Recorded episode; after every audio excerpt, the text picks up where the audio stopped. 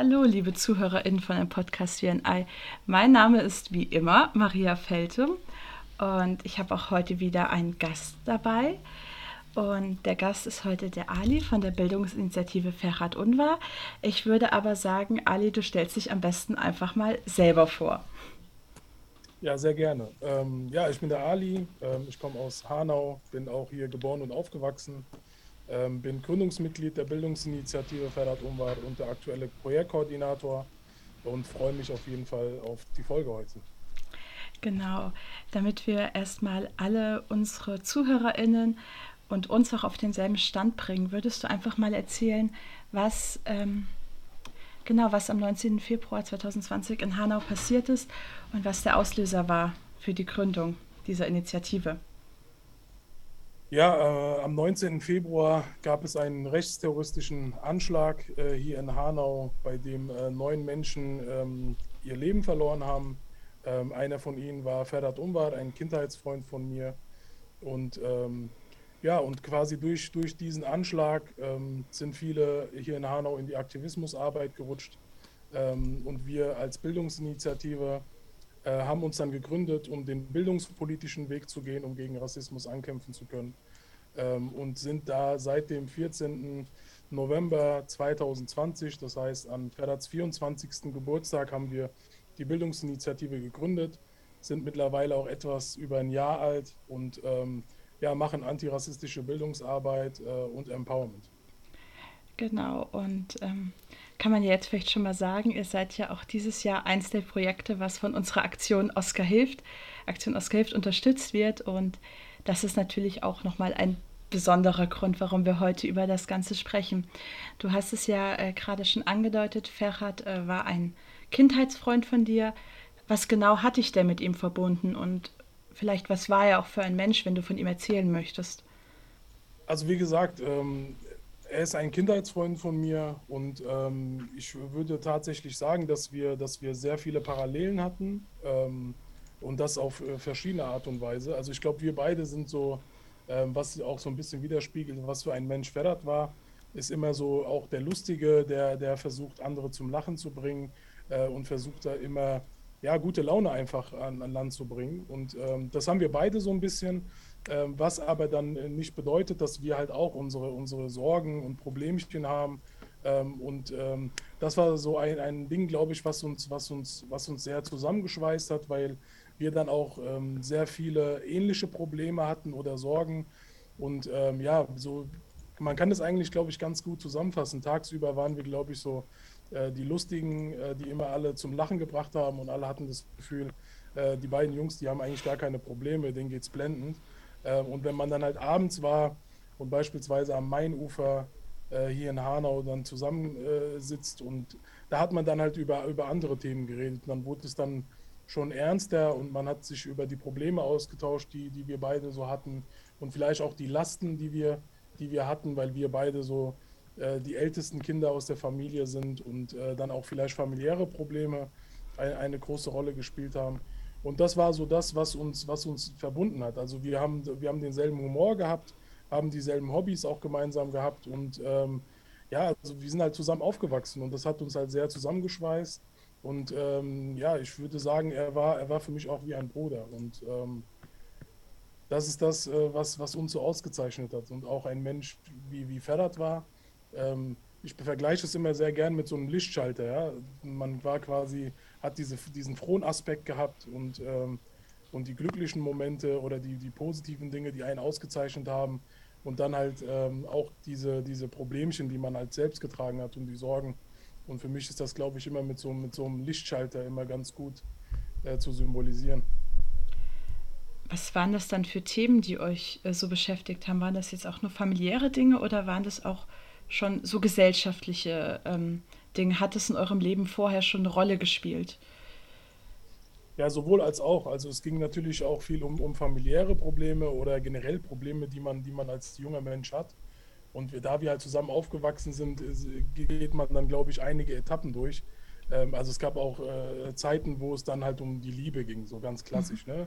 Und, und Liebeskummer, das waren natürlich dann auch immer Themen, über die man sich ausgetauscht hat.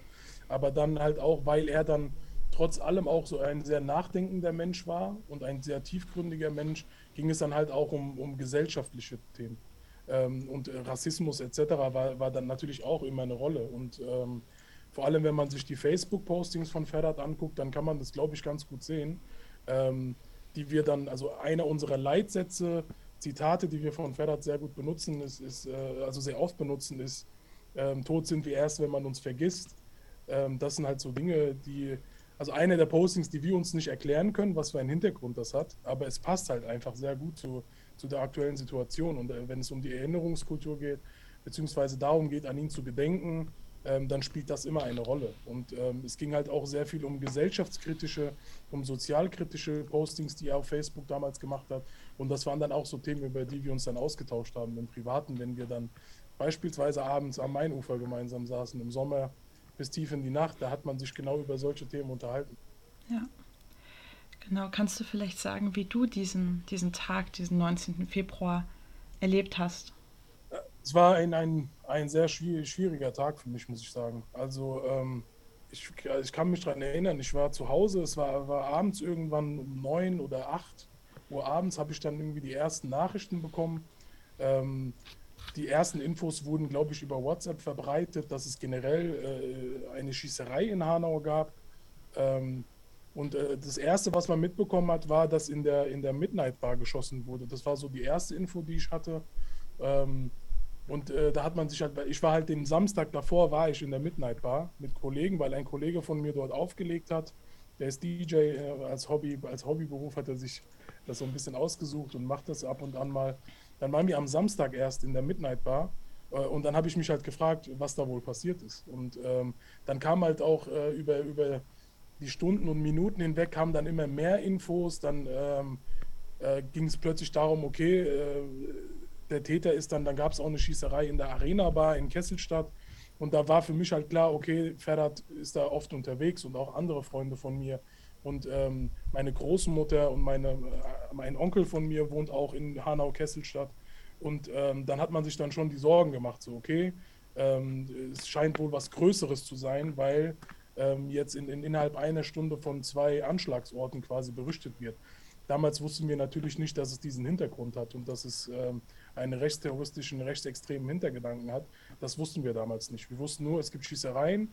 Ähm, und als wir dann gehört haben, okay, in der Arena war, ähm, wird auch geschossen, dann habe ich natürlich erstmal versucht, alle Freunde aus Hanau-Kesselstadt anzurufen, ob es denen gut geht. Das war so mein erster Gedanke. Ähm, Ferhat habe ich mehrmals angerufen, aber ihn nicht erreichen können. Ähm, und irgendwann habe ich dann auch den ersten Namen gehört. Ähm, von denjenigen, die ich auch kannte. Und das war Gökhan Gültekin ähm, ist auch ein Bekannter von mir. Ähm, und das war so der erste Name, den ich gehört habe. Und dann, also die Emotionen, die man, die man an dem Tag verspürt hat, äh, die kann man, glaube ich, gar nicht in Worte fassen. Man war, glaube ich, ich war einfach nur geschockt. So. Und dann kam es, irgendwann gab es Sprachnachrichten ähm, von, von BürgerInnen, von jungen Menschen aus Hanau, die dann berichtet haben, dass es mehrere Tote geben soll in der Arena war. Und ähm, ja, irgendwann konnte ich halt nicht mehr zu Hause bleiben. So, ich musste dorthin und gucken, ob es meiner Familie und meinen Freunden einfach gut geht. Ähm, das war dann auch irgendwann um 10, 11. Ähm, dann bin ich vom Ortsteil Hanau-Großauheim, äh, wo ich wohne, bin ich nach Hanau-Kesselstadt gefahren und ähm, dann gab es beim Schloss Philippsruhe, was so ein bisschen Ortseingang von Hanau-Kesselstadt ist, gab es dann auch eine Absperre von der Polizei, eine Absperrung. Das heißt, ich wurde gar nicht wirklich durchgelassen.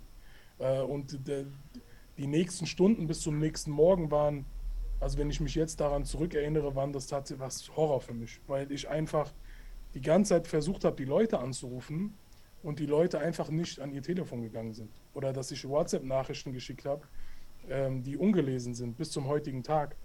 Und wenn man sich dann halt jetzt beispielsweise, wenn ich mir die Chats angucke und sehe, dass die Nachrichten immer noch unbeantwortet sind, das ähm, macht, glaube ich, auch sehr viel mit einem. Und ähm, ja, bis zum nächsten Morgen habe ich dann halt versucht, mit Leuten, die, die vor Ort waren, mit anderen Freunden, ähm, versucht halt an Informationen ranzukommen.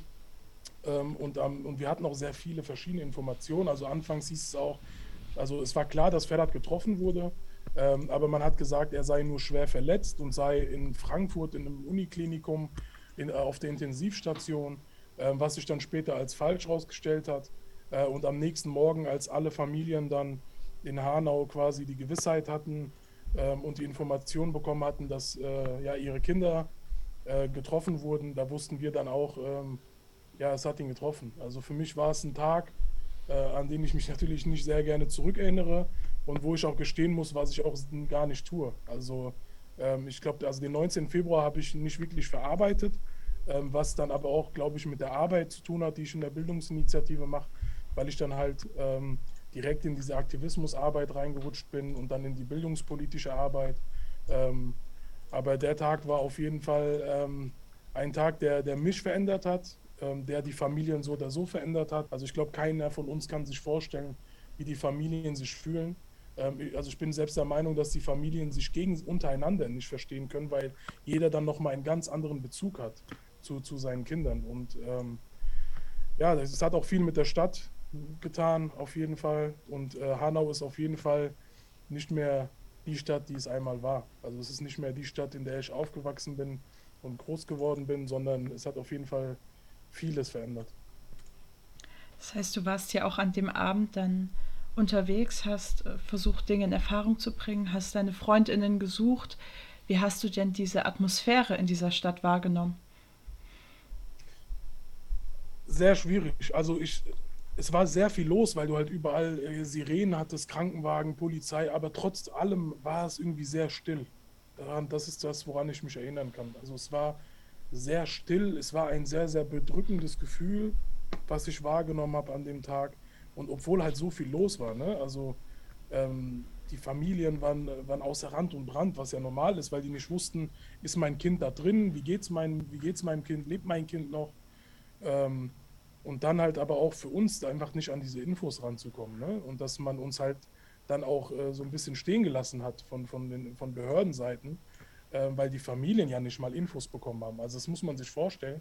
Die Familien haben erst am nächsten Morgen quasi erfahren, was, was passiert ist oder dass ihre Kinder davon betroffen sind und ihre Familienmitglieder. Und das, äh, das ist so das, was ich in Erinnerung habe. Obwohl halt sehr viel los war, war eine gewisse Art von Stille einfach da. Hattest du das Gefühl, dass die Behörden in dem Moment überfordert waren oder irgendwie nicht, nicht richtig vorbereitet? Das auf jeden Fall. Also wenn wir uns angucken, was ähm, ja vor der Tat alles auch falsch gemacht wurde, indem man halt nicht äh, agiert hat, was während der Tatnacht alles falsch gemacht wurde und jetzt bis also bis heute noch. Ne? Also vor allem wenn es um die Aufklärungsfrage geht, dass ähm, die banalsten Fragen dann, die muss man dann halt auch so benennen. Es sind banale Fragen, weil es selbstverständliche Fragen sind, die Familien dann stellen, dass diese einfach immer noch nicht beantwortet werden. Und ähm, so wie es dann abgelaufen ist, ähm, da kann man auf jeden Fall sagen, dass die Behörden äh, nicht vorbereitet waren, was aber für mich keine, keine Entschuldigung ist, weil die Polizei genau das sein muss. Ja? Die Polizei ähm, hat im besten Fall eine Ausbildung genossen und äh, muss ja für solche Situationen vorbereitet sein. Deswegen ist die Polizei ja auch die Polizei und die exekutive Gewalt und muss für die BürgerInnen da sein und für die Sicherheit sorgen. Und ähm, das war auf jeden Fall nicht der Fall. Also ich, man kann bestimmt nicht sagen, dass man alle in einen Topf schmeißen kann. Ähm, es gab bestimmt auch äh, Rettungskräfte und Polizistinnen, die an dem Tag äh, das Bestmögliche versucht haben, aber die waren auf jeden Fall mit der Situation überfordert. Ähm, das, das weiß man und das hat man auch gesehen. Du hast ja schon eben ganz kurz auch deine Gefühle geschildert, die sich vielleicht so direkt an diesem Abend, so in diesen ersten Momenten gebildet haben. Hast du irgendwie bemerkt, dass sich diese Gefühle im Laufe der Zeit verändert haben, als dann vielleicht auch so nach und nach die Informationen irgendwo durchgesickert sind? Und wie bist du dann auch damit umgegangen, mit dieser Wucht an Gefühlen, die dann ja erstmal wie so eine Wand äh, auf einen zukommt?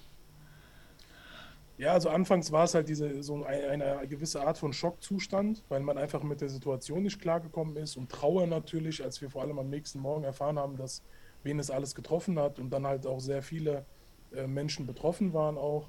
Ähm, und als wir dann halt die Infos bekommen haben mit der Zeit, was genau passiert ist vor allem äh, und welche Fehler gemacht wurden, ähm, dann äh, gab es dann halt Emotionen wie Wut und Trauer, die dann zusammengespielt haben.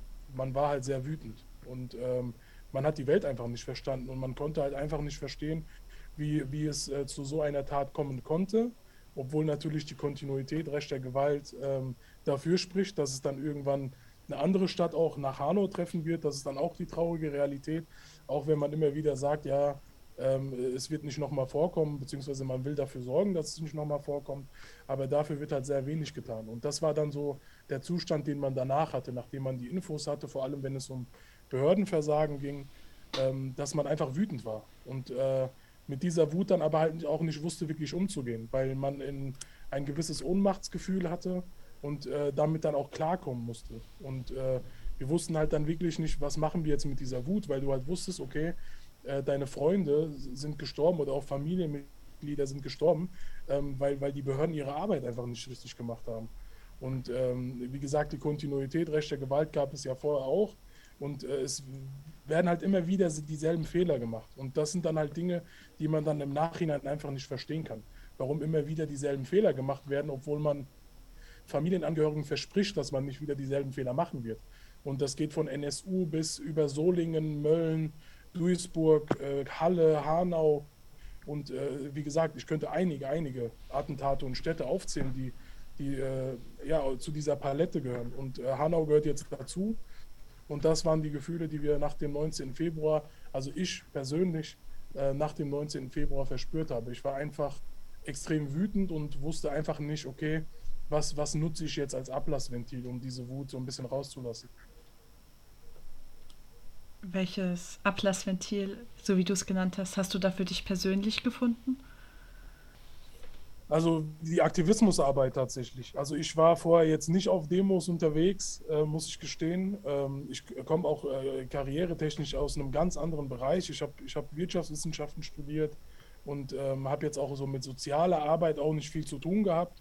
Muss ich ehrlicherweise sagen, ich war immer Politik interessiert, aber ähm, den Bezug zur Aktivismusarbeit hatte ich nicht gehabt.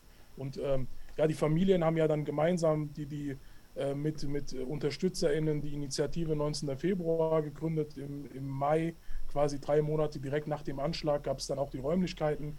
Und das war dann für viele in Hanau einfach ein Ort, wo man so diesen ersten Begegnungspunkt hatte und wo man sich auch ähm, ja, selbst organisieren konnte und wo man ähm, ähm, ja, sich auch gegenseitig unterstützen konnte und austauschen konnte. Und das war auch für mich so einer der ersten Punkte, wo ich, wo ich meinen Berührungspunkt hatte. Ich wurde von Ferhats Mutter, von Serpil dort eingeladen und ähm, also ich, ich, kannte Serpil vorher äh, in dem äh, Maße, wie ich sie heute kenne, natürlich nicht.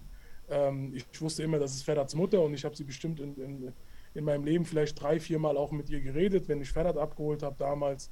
Ähm, aber ähm, sie habe ich dann am, am, Grab von Ferhat tatsächlich wieder gesehen, äh, nach der Tat. Das war im April nach der Tat, das heißt zwei Monate nach der Tat habe ich sie am Grab wieder gesehen. Und ähm, dort hat sie mir dann quasi gesagt, dass es ja diese Initiative 19. Februar jetzt geben wird und dass ich da sehr gerne hinkommen kann. Ähm, und das war dann für mich so ähm, der erste Punkt, wo ich dann äh, quasi aktiv geworden bin.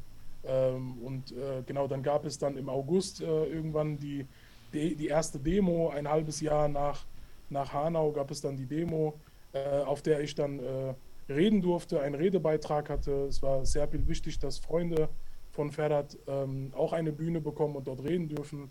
Und ähm, genau, dann haben wir quasi mit der Initiative 19. Februar gemeinsam Aktivismusarbeit gemacht. Wir sind äh, nachts auf die Straße und haben Plakate und Flyer verteilt, aufgehongen, Sticker aufgeklebt und aufmerksam gemacht auf die Demo. Ähm, ja, und waren dann auf der Demo und haben ähm, genau, habe meine erste Rede gehalten damals, auch das erste Mal auf einer Bühne ähm, äh, eine Rede gehalten. Ähm, und das haben wir dann gemacht. Und ähm, dann sind wir auch kurz danach, irgendwann wurden wir eingeladen nach Berlin von den Angehörigen des Halle-Anschlags, die ein Resilienzfestival gemacht haben, wo quasi viele Angehörige von Anschlägen, Hinterbliebene eingeladen wurden. Dort durfte ich auch mitgehen was eine sehr, sehr tolle Erfahrung war, einfach zu sehen, dass man sehr viele UnterstützerInnen bundesweit hat und dass sehr viele Ähnliches durchgemacht haben und dass man versucht, einfach sich zu unterstützen oder einfach der Austausch auch, der sehr gut getan hat, muss ich sagen. Ähm, und dort habe ich dann tatsächlich das erste Mal auch erfahren, dass wir, dass Serpil vorhat, eine Bildungsinitiative zu gründen in Gedenken an Ferdat. Ähm, und äh, sie hat mir gesagt, dass sie das mit, mit, mit Freunden von Ferdat machen möchte. Ähm, und sie hätte auch die Möglichkeit gehabt, das mit bestehenden Organisationen schon machen zu können. Aber ihr war es dann auf jeden Fall wichtig, dass wir eine Selbstorganisation sind und dass, ähm, ja, dass man das nicht mit bestehenden Expertinnen machen muss, sondern dass wir quasi aus dieser betroffenen Perspektive reden können und dann über die Zeit hinweg selbst zu Expertinnen werden, indem wir halt die fachliche Expertise äh, dazulernen oder uns ausbilden lassen. Und dort haben wir dann die ersten Gespräche geführt äh, mit äh, Stiftungen. Ähm, dort ist dann auch der Name entstanden. Ähm, ja, und am 14. November haben wir die Bildungsinitiative gegründet und seitdem sind wir dabei. Hat es funktioniert für dich? Also wie viel Wut ist da heute noch? Immer noch sehr viel Wut. Ähm, ich kann aber halt mit, mit der Arbeit in der Bildungsinitiative kann ich damit jetzt umgehen. Ähm, mhm. weil ich ein, und das liegt halt einfach daran, weil man sich ja durch diese Arbeit ähm, dann auch ablenkt auf jeden Fall. Auch wenn man jeden Tag mit, der, mit, mit dem Thema konfrontiert ist, das lässt sich natürlich nicht vermeiden, aber ähm, man kann halt einfach durch die Arbeit, weil man weiß, man macht zukunftsorientierte Arbeit, Präventivarbeit, ist für andere da und äh, versucht das Problem einfach anzugehen. Ähm, das ist halt etwas, was gut tut und auch einfach die Resonanzen zu erfahren und auch die Solidarität aus der Zivilgesellschaft oder von KooperationspartnerInnen. Ähm, das ist eine Sache, die einfach, die einfach gut tut. Und ähm, ja, Wut ist trotz allem natürlich immer noch da. Ähm, vor einer Woche gab es den, ähm, die letzte Sitzung beim Untersuchungsausschuss, wo die Familien sprechen durften. Die ersten vier Termine ähm, waren quasi für, für die Redebeiträge und Aussagen der Familien ähm, da und dafür hat die Initiative auch mit den Familien gemeinsam für gekämpft, damit es auch erst, also es ist keine Selbstverständlichkeit, dass die Familien ähm, zuerst reden dürfen und dafür, dafür hat man gekämpft und man hat dafür gesorgt und man hat es geschafft. Ähm, und das sind ja auch dann die Dinge, wo man dann wieder so ein bisschen, ja, wo die Wut auch wieder ein bisschen hochkochen kann, ne? weil man dann halt auch wieder Dinge erfährt und dann geht es auch wieder um die Tat und dort wird dann einem wieder bewusst, dass immer noch nichts aufgeklärt wurde dass es immer noch keine Konsequenzen ge gegeben hat. Und dann denkt man sich, hey, Hanau ist bald zwei Jahre her ähm, und es hat sich nichts getan und dann kommt die Wut natürlich wieder hoch. Aber ähm, man versucht jetzt mittlerweile einfach damit umzugehen äh, und man versucht einfach diese Wut gut zu nutzen ähm, und daraus dann halt ähm, ja, Kraft zu schöpfen und dann halt in die Arbeit gehen zu können äh, und da dann einfach äh, für Veränderungen sorgen zu können. Ja, das ähm, muss ich dir jetzt aber auch mal äh, quasi so sagen, das war schon direkt nachdem wir das erste Mal gesprochen hatten, äh, habe ich quasi aufgelegt und war so mit dem Gefühl, okay, da ist jetzt jemand, für den ist es nicht ein Job oder nur irgendein Hobby, was ihm vielleicht auch sehr, sehr wichtig ist, sondern es ist jemand, äh, der brennt total für diese Sache und das ist jetzt vielleicht auch so ein bisschen altmodisches Wort, aber das ist irgendwo auch ein Stück weit wirklich Berufung. Und das merkt man total, auch wenn man mit dir spricht und auch mit der ganzen Arbeit, die ihr tut.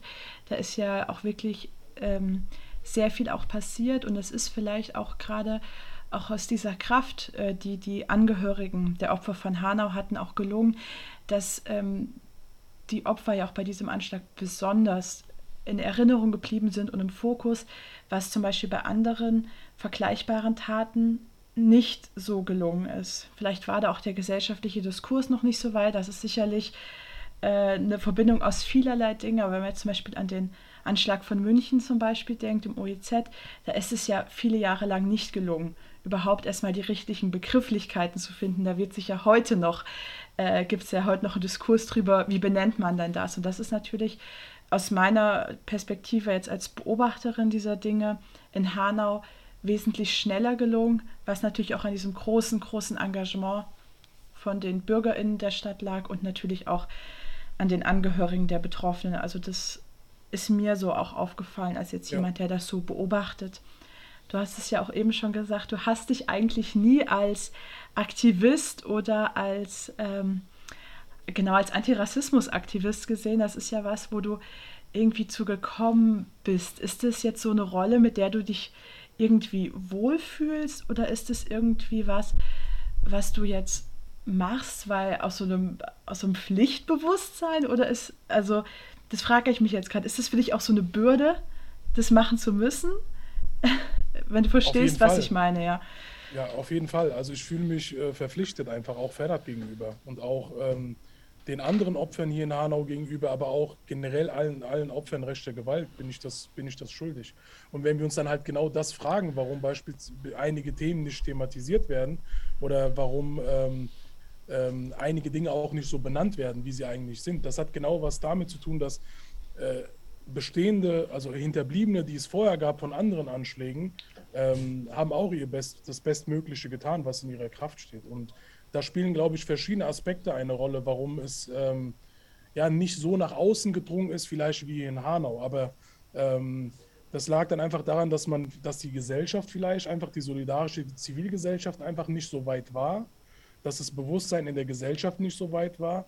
Ähm, aber ich denke auf jeden Fall, dass der Grund, warum Hanau als, als Zäsur gesehen werden kann oder als Breakpoint, was ähm, für viele ja auch so ist, ähm, was wir auch immer herangetragen bekommen, hat einfach auch was mit der Vorarbeit zu tun, die andere Hinterbliebene ja. und Initiativen geleistet haben. Ähm, und deswegen sehe ich uns auch in der Pflicht, diesen Leuten eine Bühne zu geben ähm, und zu sagen, wir nehmen diese Leute mit und lassen die jetzt nicht in Vergessenheit geraten, ähm, sondern ähm, müssen auch verpflichtet sein, beispielsweise wenn es um, den, um die NSU-Prozesse geht, um, um, um den Untersuchungsausschuss etc., dass wir auch darauf aufmerksam machen. Also für ja. mich ist das aber auch keine Pflicht, die wir als Selbstorganisation ähm, beziehungsweise als Betroffene haben. Für mich ist das generell eine, eine gesamtgesellschaftliche Pflicht. Ähm, jeder von uns ist verpflichtet, einfach ähm, ja, darüber zu informieren, diesen Leu diese Leute mitzunehmen, eine Plattform zu bieten. Ähm, das ist halt so meine Meinung dazu. Und ähm, ja, in diese Arbeit, wie gesagt, ich habe diese Arbeit vorher nicht gemacht und ich bin in diese Arbeit einfach reingerutscht, das muss man so sagen. Ähm, ich weiß nicht, ob, wenn der 19. Februar nicht passiert wäre, dann wäre ich wahrscheinlich nie in diesen Bereich gekommen. Das, da bin ich dann auch ganz ehrlich und, und benenne es auch so. Und ähm, ich kann halt daraus, das ist auch eine Sache, woran ich mich immer so ein bisschen bemängel und sage, hey, du hättest vorher schon aktiv sein müssen in bestehenden Organisationen, ähm, das Bestmögliche einfach in meiner eigenen Bubble zu tun ähm, um Antirassismusarbeit zu machen. Aber ähm, ich kann halt nur daraus, daraus lernen und äh, das einfach weitergeben. Und das ist das, was ich vor allem in unserer, in unserer Arbeit, in der Bildungsinitiative tue, wenn wir mit jungen Menschen zu tun haben, dass ich denen versuche weiterzugeben, dass man jetzt aktiv sein muss und nicht erst dann, wenn die eigene Stadt betroffen ist oder wenn eigene Bekannte, Freunde, Familienmitglieder betroffen sind. Äh, und dass man aber auch dann aktiv sein muss, wenn man keinen Rassismus oder keine Diskriminierung am eigenen Leib spürt. Das ist eine Sache, die versuche ich jetzt an junge, junge Menschen weiterzugeben, indem ich sage, ihr müsst jetzt aktiv werden. Und das aber nicht nur politisch, äh, parteipolitisch, dass man sagt, ey, geht zu den Bundestagswahlen, wenn ihr volljährig seid und macht euer Kreuz. Und es ist auch nicht nur damit getan zu sagen, ich wähle nicht die AfD. Ähm, da muss halt einfach auch in, im Privaten viel getan werden. Man muss sich einfach in bestehenden äh, Organisationen äh, politisieren und ähm, da einfach aktiv werden. Und das kann ich halt nur weitergeben. Ähm, ja, ich bin in diese Arbeit nicht reingerutscht. Ähm, das hast du eigentlich äh, gut gesagt. Äh, es, ob das eine Berufung ist, das äh, kann man wahrscheinlich, äh, kann man auch thematisieren. Ähm, aber mir wäre es natürlich lieber gewesen, dass ich diese Arbeit in dem Umfang, wie ich es heute mache, nicht machen müsste. Ähm, und dazu gehört natürlich, dass der 19. Februar am besten nie passiert wäre. Aber ähm, es ist nun mal so, wie es ist.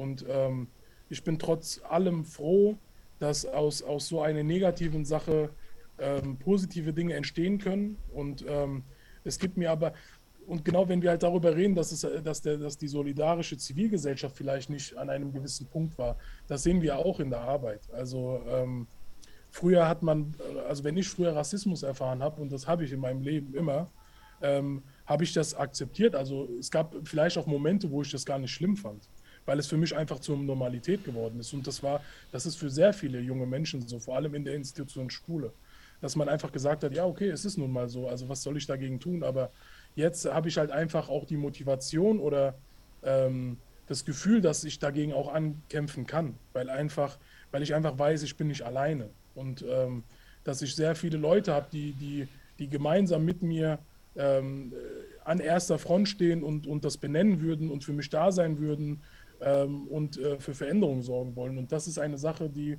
die äh, sehr viel Kraft gibt und äh, auch so ein bisschen Antrieb ist dafür, dass wir diese Arbeit auch machen können. Also wenn die Vernetzung nicht wäre, ähm, dann wäre es für uns auch sehr schwer. Wenn die solidarische Zivilgesellschaft nicht so weit wäre und dieses Bewusstsein nicht in der Gesellschaft da wäre, dann hätten wir auch die Unterstützung nicht bekommen, um diese Arbeit machen zu können. Und äh, vor allem, wenn es dann um die finanzielle Unterstützung geht, was ja dann äh, das A und O ist, um, um eine Initiative ähm, zu professionalisieren und äh, Struktur zu schaffen. Und das ist auch nur möglich, weil die Zivilgesellschaft äh, und dann aber auch die solidarische Zivilgesellschaft ähm, einfach so weit ist zu sagen, okay, wir haben das Problem jetzt erkannt auch wenn Bund, Land und Parteipolitik das nicht getan haben in vollem Umfang, ähm, aber dass die Gesellschaft einfach so weit ist. Ja, ich, also ich habe auch das Gefühl, dass sich da extrem, extrem viel auch in den letzten Jahren getan hat, dass da auch ganz, ganz viel Diskurs auf einmal stattfindet und sich da auch irgendwie auch, auch Dinge verschoben haben, Dinge anders benannt werden können, dass wir heute auch Wörter und Vokabeln für Sachen haben, für die wir früher gar keine Wörter hatten und auch diesen Mut, ähm, das vielleicht auch so auszusprechen. Wir hatten das ja auch gerade schon, dass auch, du hast es so gesagt, Hanau war eine Zäsur.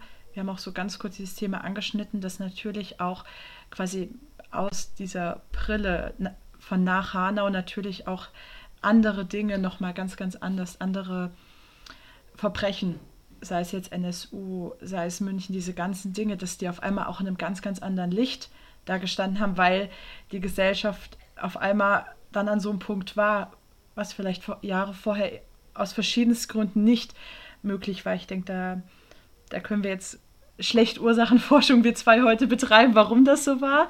Äh, wir stellen das jetzt einfach mal so fest. Ähm, vielleicht nochmal so aus deiner Perspektive, wie hat sich Hanau und wie hat sich Deutschland nach der Tat verändert? Du hast schon gesagt, Hanau ist nicht mehr die Stadt, äh, in der ich aufgewachsen bin. Ähm, haben wir auch ein anderes Deutschland seit Hanau?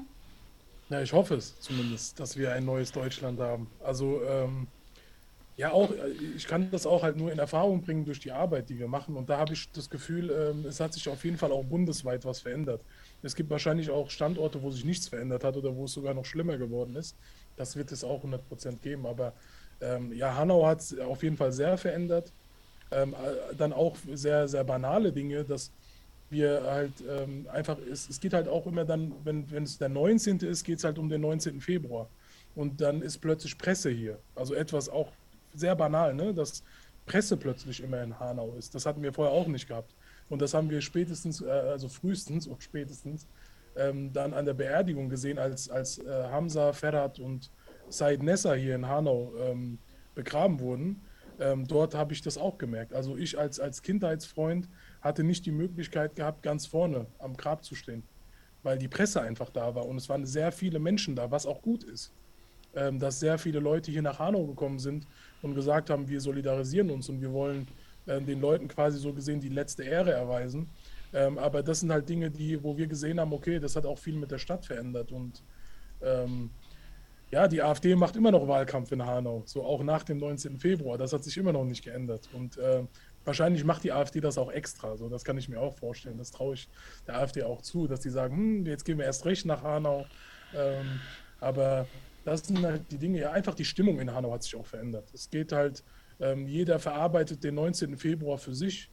Ähm, es gibt natürlich auch Menschen, die, die gar nicht betroffen sind vom 19. Februar und auch gar nicht von Rassismus und Diskriminierung und die weiterhin in ihrer Bubble leben ähm, und die denken, okay, es ist passiert, gut, ähm, weiter geht's.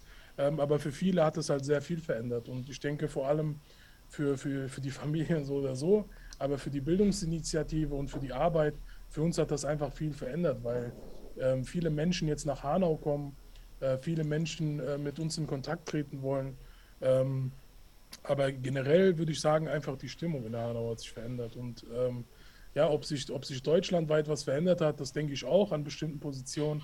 Ähm, aber das, wo ich mir die größte ähm, Veränderung erhofft habe und immer noch erhoffe, ist, dass einfach Bund, Land, vor allem in der Parteipolitik, dass sich dahingehend viel verändert. Und da gibt es auch einzelne Anzeichen, wo wir sagen, okay, da kann man sich einiges erhoffen. Das ist beispielsweise äh, unsere, unsere neue Bundesinnenministerin Nancy Faeser, die dann genau ähm, äh, das Problem Rechtsextremismus klar benennt und sagt, wir wollen das angehen. Ob das dann in der, in der Praxis auch so umgesetzt wird, das ist eine andere Frage, das wird die Zeit zeigen.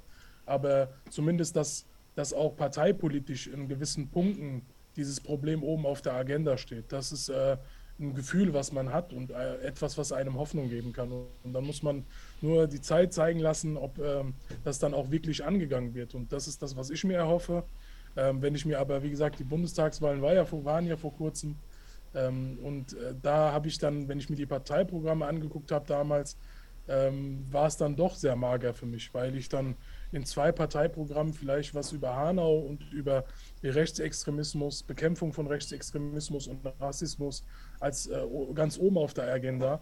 Ähm, da habe ich das vielleicht in zwei Parteiprogrammen gelesen. Und das ist dann, wo ich mir dann denke, okay, ähm, da muss ich auch noch einiges tun. Und das ist halt, das hat halt genau was damit zu tun, weil halt vor allem in Behörden, in Strukturen, die wir haben, in Ministerien gibt es halt sehr veraltete und fest verankerte Strukturen und die müssen halt jetzt langfristig aufgebrochen werden. Und äh, man kann sich das, glaube ich, so ein bisschen wie eine Betonwand vorstellen, ähm, auf die man die ganze Zeit gehauen hat mit den Fäusten und es dann einfach schwierig war, da durchzukommen. Aber ich denke auf jeden Fall, dass wir mittlerweile gute Werkzeuge in der Hand haben, um da schneller durchdringen zu können. Und das ist für mich dann nur eine Frage der Zeit. Und ähm, wir versuchen auf jeden Fall so viele Menschen wie möglich zu mobilisieren und zu sensibilisieren und zur Verantwortung auch zu ziehen. Und ähm, wir gucken, was die Zeit mit sich bringt.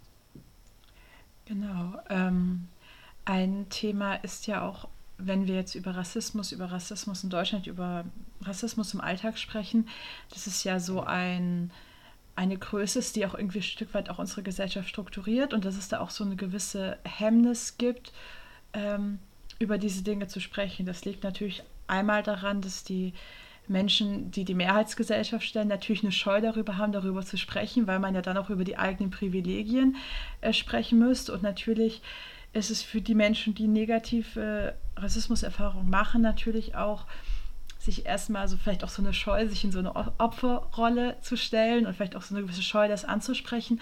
Und was da ja auch ein Thema ist, besonders wenn wir jetzt um den Umgang mit Politik, mit Behörden gehen, dann ist es dieses verharmlosende Vokabular von rassistischer Diskriminierung, dass dann statt von rassistischer Diskriminierung beispielsweise von Diskriminierung aufgrund von Sprachdefiziten gesprochen wird oder dass aus einem Anschlag äh, ein, ein Amoklauf wird oder dass dieser größere, ähm, ja, irgendwie gesellschaftliche Rahmen rauskommt, wo man sagt, ja, äh, das sind ja auch Begriffe, die nach Hanau gefallen, gefallen sind. Ja, das ist irgendwie die Tat von einem einzelnen Iren gewesen, wo natürlich der komplette äh, gesellschaftliche Rahmen, dieser gesellschaftliche Unterbau, auf dem das alles steht, rausgenommen wird. Ähm, wie geht ihr in eurer Arbeit damit um, wenn Menschen solches Vokabular verwenden, was ich jetzt mal auch unterstellen würde, was vielleicht auch manchmal gar nicht bewusst ist? Weil wir es auch irgendwo gewöhnt sind, so über diese Sachen zu sprechen, weil es schmerzhaft ist, Dinge so zu benennen. Wie, wie geht man damit um? Wie gehst du damit um? Und wie fühlt sich das vielleicht auch an, jetzt aus Sicht von jemandem, der da so, so nah dran ist? Aufgrund von Arbeit, aufgrund von persönlichen Verbindungen.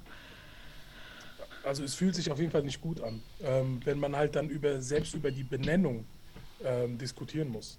Ähm, und das, also München war, glaube ich, ein sehr, sehr gutes Beispiel ähm, dass dann das nicht mal benannt wird. Und äh, das hat ja auch was mit der Vergangenheit zu tun, weil beispielsweise ähm, Erfahrungen, die man äh, gemacht hat in Bezug auf Rassismus und Diskriminierung, wurden damals auch nicht akzeptiert, beziehungsweise man hat sie nicht als solche akzeptiert.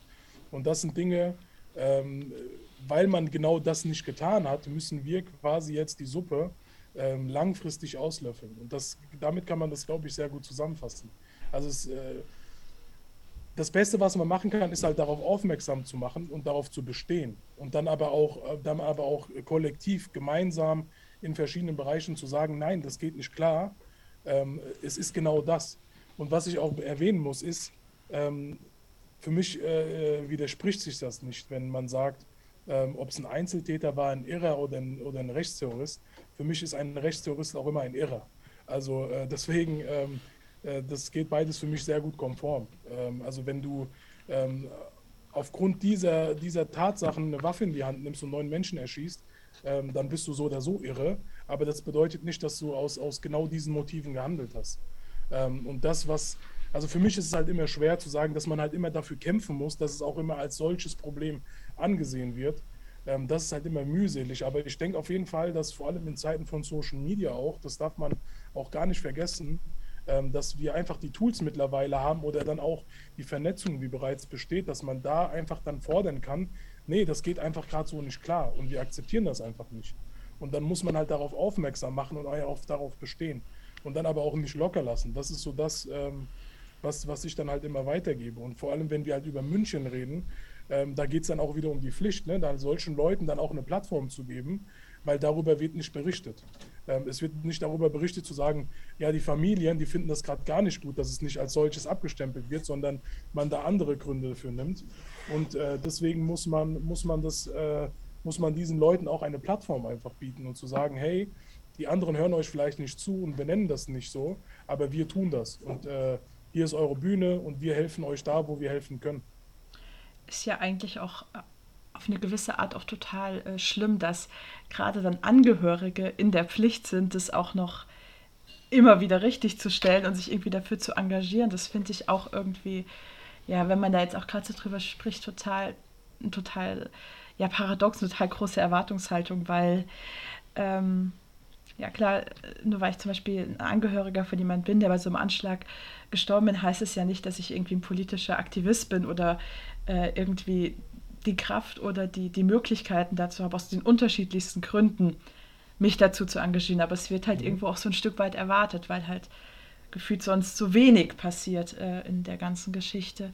Für mich ist es eine extreme Zumutbarkeit, die man, die man da an den Tag legt. Ja. Also wenn ich alleine sehe, was man den Familien hier in Hanau alles zumutet, ähm, es wurde auf Amts wegen beispielsweise nicht ermittelt, ob der Notausgang zu ist oder nicht obwohl das dokumentiert ist. Die Familien ja. mussten selbst zu Ermittlern werden, recherchieren, ähm, Strafanzeige stellen. Das ist halt immer diese Zumutbarkeit. Ne? Und man mutet den Familien sehr viel zu. Ja. Und ähm, ja, eigentlich natürlich kann man sagen, ja, diese Arbeit sollten wir eigentlich gar nicht machen müssen. Und das ist ja auch Fakt. Ähm, eigentlich müssen, müssen diejenigen diese Arbeit machen, die wir bei den Bundestagswahlen wählen, die unsere Steuergelder verschwenden ähm, die müssten eigentlich dafür sorgen, dass beispielsweise ähm, an Schulen Workshops angeboten werden, äh, wo Antirassismus thematisiert wird oder dass es überhaupt in den Schulalltag kommt und einfach ein Thema ist oder ein Fach an sich. Ja. Ähm, aber man darf halt die betroffene Perspektive auch nicht vergessen. Das heißt nicht, dass, dass ähm, andere äh, selbst agieren und, und die Betroffenen quasi so ein bisschen ähm,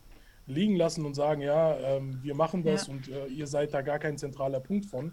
Die Familien und Hinterbliebenen müssen immer mitgenommen werden. Für mich sind Betroffene ähm, immer Expertinnen. Und ja. jetzt geht es um, und da das Einzige, was da halt sehr oft fehlt, ist die fachliche Expertise.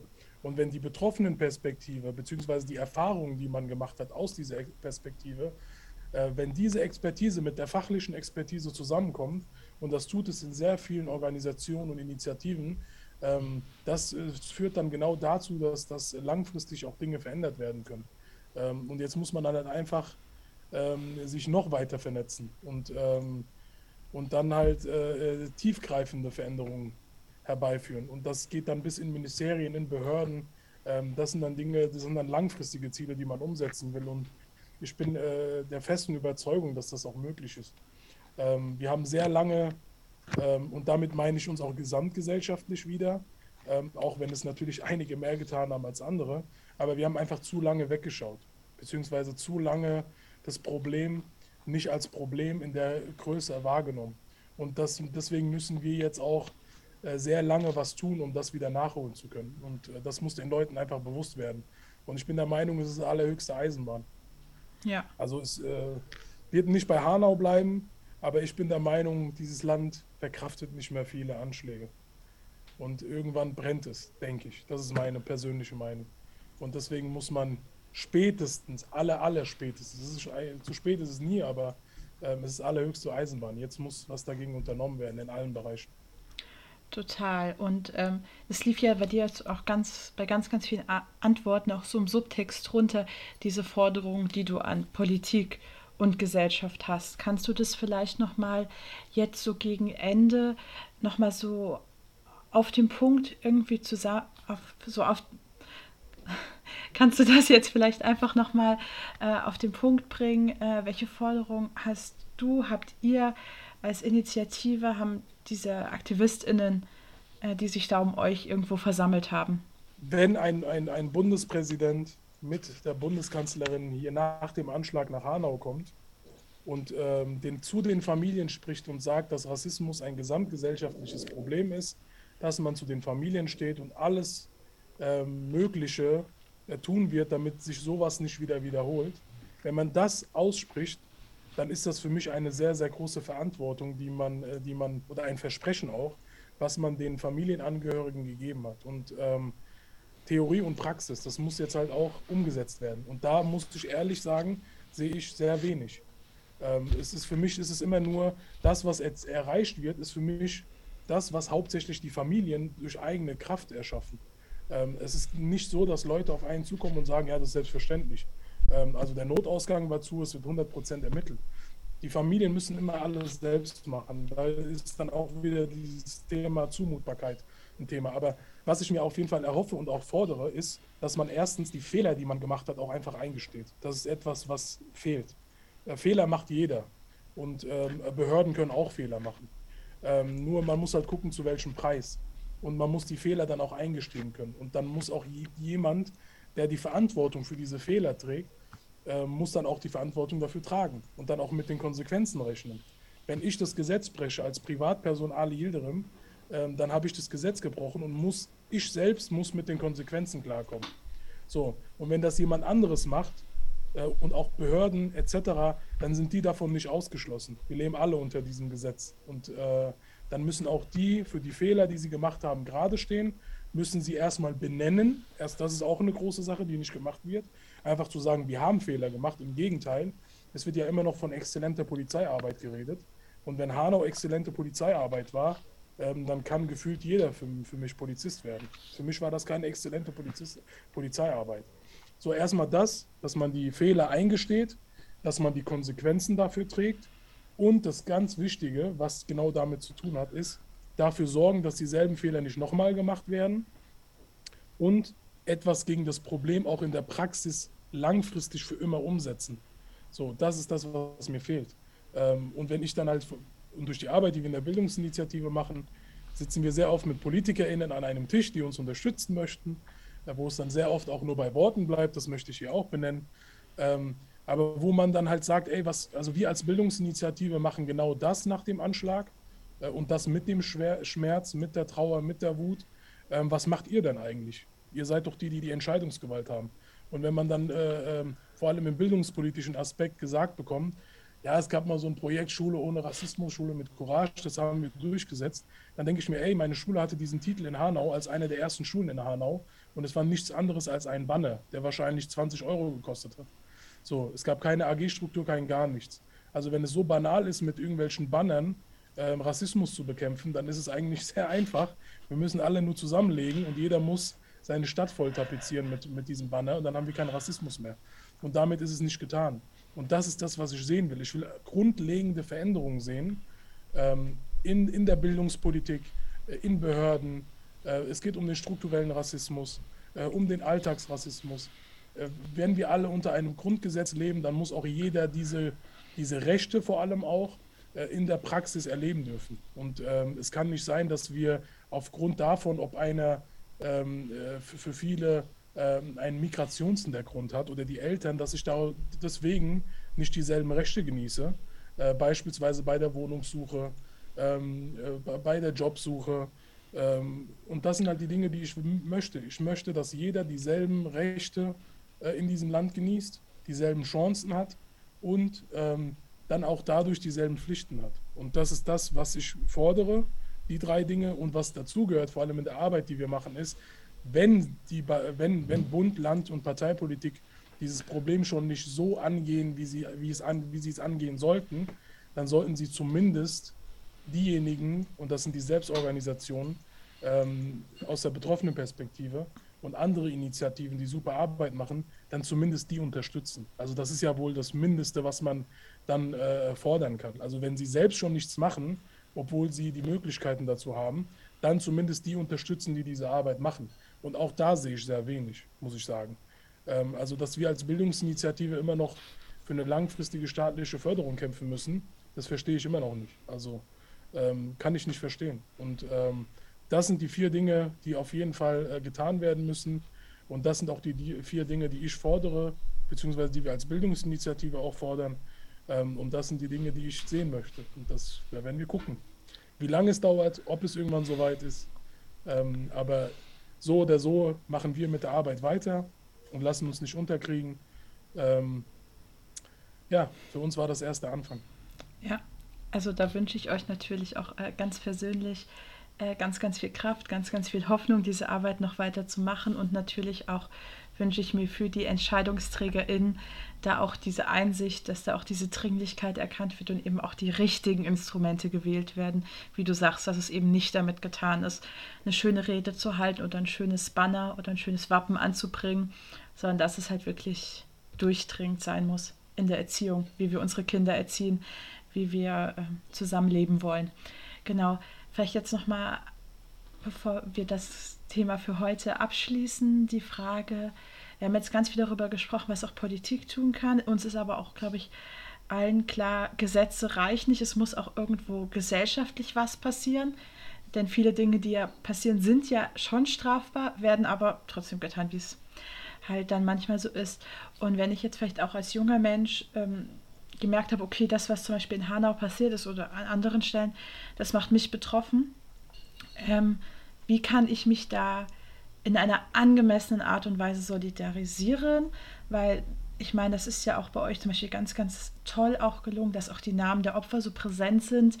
Ich weiß nicht, wie viele Insta-Stories und Posts ich gesehen habe von den Namen der Opfer, äh, die auch überall präsent waren.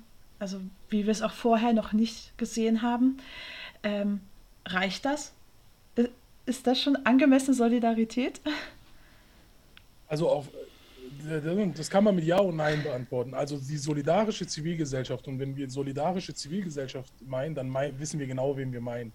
Ähm, die tut meiner Meinung nach sehr viel. Weil äh, die solidarische Zivilgesellschaft ist der Grund, warum beispielsweise unsere Bildungsinitiative die Arbeit machen kann in dem Umfang. Ähm, und was man jetzt aber ähm, fordern muss oder, oder, oder versuchen muss, ähm, zu erreichen, ist es einfach, diese Arbeit in die Mehrheitsgesellschaft zu bekommen oder das Thema. Das ist, glaube ich, so das Schwierige, dass jeder, ob er will oder nicht, sich mit diesem Thema auseinandersetzen muss. Das muss, glaube ich, eher unser, unser Ziel sein. Ähm, und äh, da, gehört, da gehört sehr viel dazu. Ja? Also es gibt, wir haben viele Menschen, die in ihrer Bubble leben und denken, ach, Rassismus, Diskriminierung habe ich nichts mit zu tun. Ähm, warum soll ich, soll ich mich für einsetzen? Äh, wir müssen erstmal ein Verständnis in der Mehrheitsgesellschaft schaffen, dass Rassismus ein gesamtgesellschaftliches Problem ist, uns alle anzugehen hat, fernab davon, ob ähm, wir Hinterbliebene sind, Betroffene sind, selbst von Rassismus und Diskriminierung betroffen sind oder nicht. Rassismus ist in dieser Gesellschaft. Der Bundespräsident hat es sehr gut gesagt, Rassismus ist Gift. Ähm, hätte ich ihm auch vorher sagen können, aber hat er gut zusammengefasst. Und jetzt müssen wir was, ein Gegenmittel dafür finden. Und das geht halt nur kollektiv gemeinsam. Ähm, und da gehört natürlich Mundpropaganda, ist immer ein Thema dass man einfach auch aufmerksam macht und sagt, hey, in Hanau ist das passiert. Ähm, weil vor allem in der Arbeit, die wir machen, also wenn wir bundesweit, wir geben bundesweit Workshops und wenn wir beispielsweise im Norden des Landes sind, an Schulen, wird, äh, äh, habe ich das Gefühl, äh, da wissen sehr viele Menschen noch gar nicht, was am 19. Februar wirklich passiert ist. Ne? Und ähm, da muss man halt ein Verständnis schaffen. Äh, für viele SchülerInnen war der 20. Februar ein Schultag wie jeder andere auch. Man ist ganz normal in die Schule gegangen, weder Lehrkräfte noch äh, Schulleitung hat das thematisiert. Ähm, und wenn wir nicht in Zeiten von Social Media leben würden, ähm, dann würde auch selbst auf den Pausen noch, hätte man nicht darüber reden können. Äh, und da geht es einfach darum, dass sich jeder einfach damit auseinandersetzen muss. Es muss in die Mehrheitsgesellschaft reinkommen. Ähm, und dann ähm, ja, muss man auch auf Eigen, Eigeninitiative ein bisschen hoffen, ne? dass die Leute, also mir ist bewusst, dass nicht jeder sagt, okay, ich gehe jetzt auf die Initiative äh, zur Bildungsinitiative und äh, rede mit denen und gucke, wie ich die unterstützen kann. Es, mir ist auch bewusst, dass viele aus ihrer Komfortzone nicht direkt rauskommen können oder sich das vielleicht auch gar nicht trauen. Aber man muss halt gucken, was kann ich in meiner Bubble erstmal, bevor diese Bubble platzen kann, was kann ich alleine machen. Und da ist für mich dann, sind es dann auch sehr einfache Dinge wie einfach mal zu gucken, welche Medien konsumiere ich überhaupt, welche Medien vermitteln was ganz Falsches. Ähm, und vor allem auch ähm, fernab davon, welche Medien ich konsumiere, einfach zu gucken, okay, wie kann ich mich selbst ähm, erstmal darüber, darüber äh, informieren. Und da ist dann beispielsweise Literatur, die man, die man liest und erstmal einen Einstieg in dieses Thema findet und äh, dann auch herangetragen bekommt, warum Rassismus mich auch anzugehen hat, obwohl ich davon nicht betroffen bin. Ähm, da kann ich auch eine Empfehlung direkt aussprechen von Mohammed Amjahid, Der Weiße Fleck. Ähm, das ist zum Beispiel ein Buch, was, was sehr, sehr gut ist, vor allem als, als Mensch, der der weiß ist und nicht von Rassismus und Diskriminierung betroffen ist, dort wird einem eigentlich sehr gut herangetragen, warum es doch wichtig ist und warum jeder von uns zur Verantwortung gezogen werden muss und was man auch machen kann. Also wie kann ich dann Leute auch unterstützen? Und ähm, das ist das, was passieren muss. Und ähm, ich hoffe auf jeden Fall, dass ähm, ich sehe es auch, es wird immer besser und ähm, es kann auch dadurch, desto mehr Leute wir mobilisieren, desto mehr Leute mobilisiert werden, desto, desto mehr wird es auch in Zukunft. Ähm, und das ist das, was, was ich weitergeben kann. Dann, also vielen, vielen Dank für deine äh, Worte jetzt auch nochmal zum Schluss. Bevor wir jetzt an dieser Stelle ähm, zum Ende kommen mit der ersten Folge, jetzt quasi schon mal als, ähm, als Vorankündigung. Das ist jetzt nur der erste Teil.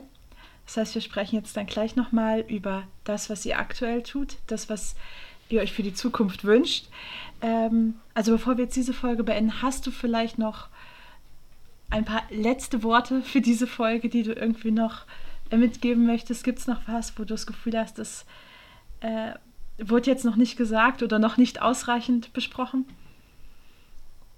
Ähm, also ich kann mich erstmal bedanken ähm, äh, für, für die erste Folge und ich hoffe, es hat den Leuten auch gefallen und sie schalten in die zweite Folge rein. Das ist immer eine gute Grundvoraussetzung.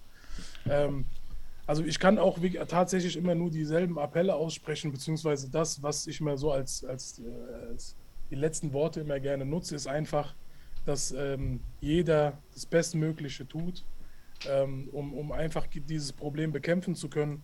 Ähm, ich habe einen Kindheitsfreund dadurch verloren ähm, und sehr viele andere Menschen ähm, haben ihre Liebsten verloren. Sehr viele Familien wurden dadurch zerstört. Ähm, sehr viele äh, ja, Städte haben sich dadurch verändert, die Stadtgesellschaft hat sich dadurch verändert. Ähm, und ich bin auf jeden Fall der Meinung, dass wir das allen schuldig sind, allen äh, Menschen, die durch rechte Gewalt ihr Leben gelassen haben. Und ähm, ja, wie gesagt, wir als Bildungsinitiative stehen ähm, immer zur Verfügung. Man kann uns sehr gerne kontaktieren. Wir haben eine eigene Website und sind auf allen Social-Media-Kanälen vertreten. Man kann uns sehr gerne eine E-Mail schreiben, wenn man Fragen hat ähm, oder generell mit uns kooperieren möchte. Ähm, ja, unsere Tür steht offen ähm, und ähm, es hat mich sehr gefreut. Ja, ähm, mich hat es auch total gefreut. Auch äh, vielen, vielen Dank für deine Offenheit, äh, für deine Ehrlichkeit, äh, für deinen und euren Mut, diese Dinge so zu besprechen, wie ihr das tut. Dann würde ich mich für jetzt erstmal bei unseren ZuhörerInnen verabschieden, aber wie Ali es ja auch schon gesagt hat, das war jetzt nur der erste Schritt. Wir wollen auch noch diesen zweiten Schritt gehen und auf so einer hoffnungsvollen ähm, und irgendwie positiven Perspektive für die Zukunft dann enden. Das gibt es aber in der nächsten Folge. Ähm, das heißt, vielen, vielen Dank erstmal für jetzt, für soweit. Vielen Dank fürs Zuhören. Auch vielen Dank an unseren Te Technikchef, den Chef vom Dienst, Adriano. Sonst wäre das hier wieder alles nicht möglich ja, gewesen. Ja, ähm, genau, dann auf Wiedersehen.